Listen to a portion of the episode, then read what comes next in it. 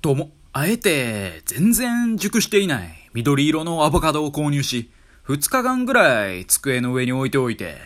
熟してきたかなまだかなって眺め続ける男、YT です。これって病んでるんですかね？まあ確かに、それで熟した後にね、アボカドを切る際はね、口元がにやけてる気もしますけど、別にこれって普通のことだよね。はい。今日はですね、トラウマを克服する男っていう、そういうタイトルでお話ししていこうかなと思います。まあ、人間って誰しもトラウマというか、苦手なものがあると思うんですよ。例えば、なんちゃら恐怖症。まあ、私はね、集合体恐怖症で、まあ、集合してる奴らを見るとめちゃくちゃ気持ち悪くなるんですよね。調子いい時、調子悪い時、違うな。極端な時はですね、じゃことか、ちりめん山椒とかね、見るだけで気持ち悪くなりますし、たらことか、明太子とか見てもね、パッカーって割ったその中身見たくないんですよね。まあ、じゃこも、ちりめん山椒も、たらこも、明太子も、全部好きですよ。好きやけれども、できれば見たくない。特に、たらこと明太子はきついっすよね。もう今、想像するだけでも鳥肌立ちますもん。そして自分の肌に立った鳥を見て、さらに鳥肌が立つと。うん。別にね、鳥肌って肌に鳥が立っとるわけではないですけどね。まあ、鳥の肌みたいだっていうことで鳥肌だと思うんで、まあ何言ってるんだってことで。まあにしてもね、鳥肌を見て、さらなる鳥肌を生み出すなんて、さながら永久期間ですよね。もう何のエネルギーも生まれない永久期間ですけど。まあそんな感じでね、私は集合体がなかなか苦手でして、まあそうは言ってもね、あれ？集合体やん。せや、見てみたろみたいに思ってまうんですけどね。まあ人間って不思議な生き物ですよね。臭い匂いとかでも、うわ、臭っってなって、あ、でももう一回匂ってみようかしらみたいな感じで思いますからね。まあそういう癖なんですかね。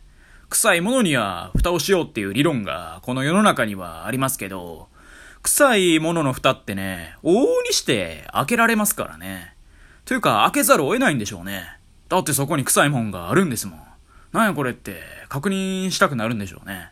もう蓋したぐらいじゃごまかしきれないと。もうプンって匂ってきてるもんっていうことなんでしょうね。まあそんなことをね、生きてると考えますよね。もう臭いからこそ開けてまえみたいなね。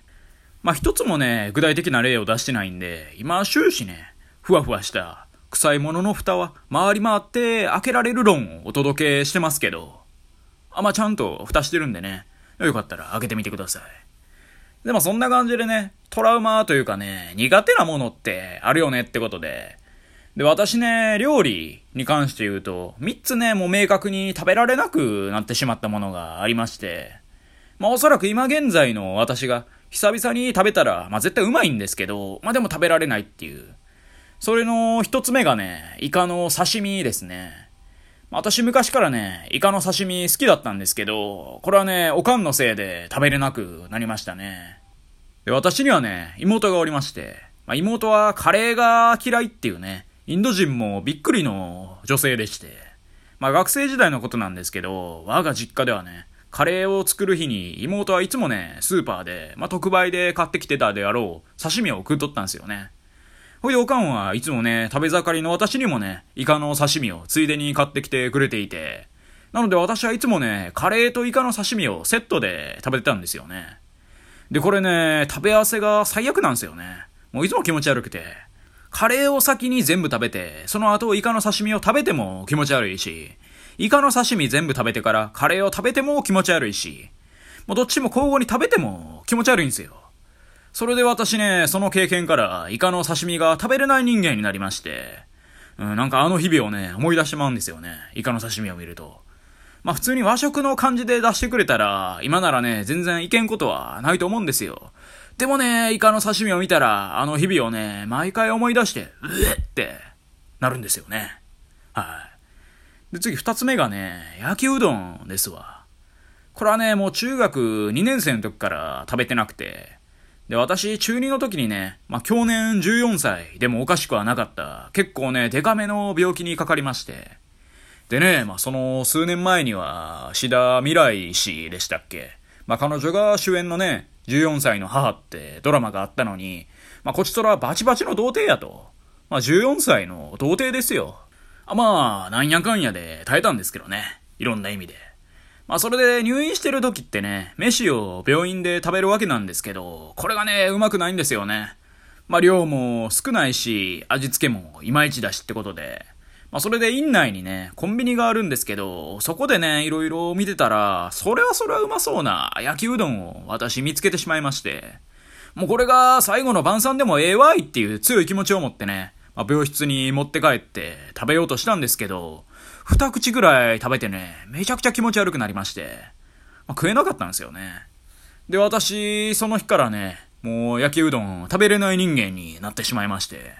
まあ、別のうどん料理のかけうどんとか、ぶっかけうどんとか、まあ、あらゆるうどん料理とか、あとは焼きうどんと同じ系統の料理の焼きそばは食べれるのに、焼きうどんだけね、食べれないんですよね。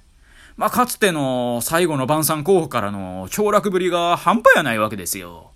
まあ、焼きうどんもね、今話してるだけでも、うえってなりそうですよ。で、ラスト、三つ目はですね、ナポリタンですね。はい。まあ、ナポリタンって結構好きな人多いと思うんですよ。私の周りでもね、あんまりナポリタン嫌いやってやつは見たことないですね。ただ正直ね、私ナポリタンに関しては食べれなくなる前からね、まあ、過大評価やろうとは思ってまして。でね、まあ、完全に食べれなくなった出来事があって、まあ、ある日ね、おばあちゃん家に行ったんですよ。で、おばあちゃんとね、しばらく話してたら、腹減ったなってなりまして。で、なんかないかねって聞いたら、冷凍庫にチンしたらできるナポリタンがあるでって言われまして。まあ、なんでナポリタンしかないねんって内心思ったんですけど、まあでも腹減ってたんで、そのナポリタンを食べることにしまして。んで、チンしてね、まあ温めて、一口食べてね、愕然としましたね。あんまってね。何この甘さって。こんなもん糖尿病になってまうわぐらい甘くて。まあ聞くところによるとね、アイスクリームと同量のケチャップ、どっちがやばいかって言ったら、ケチャップの方らしいんでね。まあそんぐらいケチャップって糖分爆弾なんですよね。もうそんぐらいね、でもそのナポリタンが恐ろしい甘さで、で、その日はね、気合で全部食べはしたんですけど、もうナポリタンもまたね、食べれない人間に私なってしまいまして、もうナポリタンのね、顔も見たくないっすね。まあ、どの部分がね、ナポリタンの顔かわかんないですけど。まあ、ちなみにね、私、まあ、3ヶ月前ぐらい、まあ、4月の末ぐらいにね、祖母亡くなったんですけど、まあ、その祖母をね、思い出したいのに、一緒にナポリタンもね、出てきてもうて、うってなるんですよね。ということでね、まあ、誰しも苦手なものはありますし、まあ、ここまで来るとね、トラウマとも言えるんでしょうね。でも私はね、この戦いに終止符を打ちますよ。今度ね、いい感じの女性と知り合ったら、パスタ食べに行こうやって、ドヤ顔で誘って、で、お店ではね、ナポリタンって、それまでの人生でも屈指のすまし顔で注文して食べてやりますよ。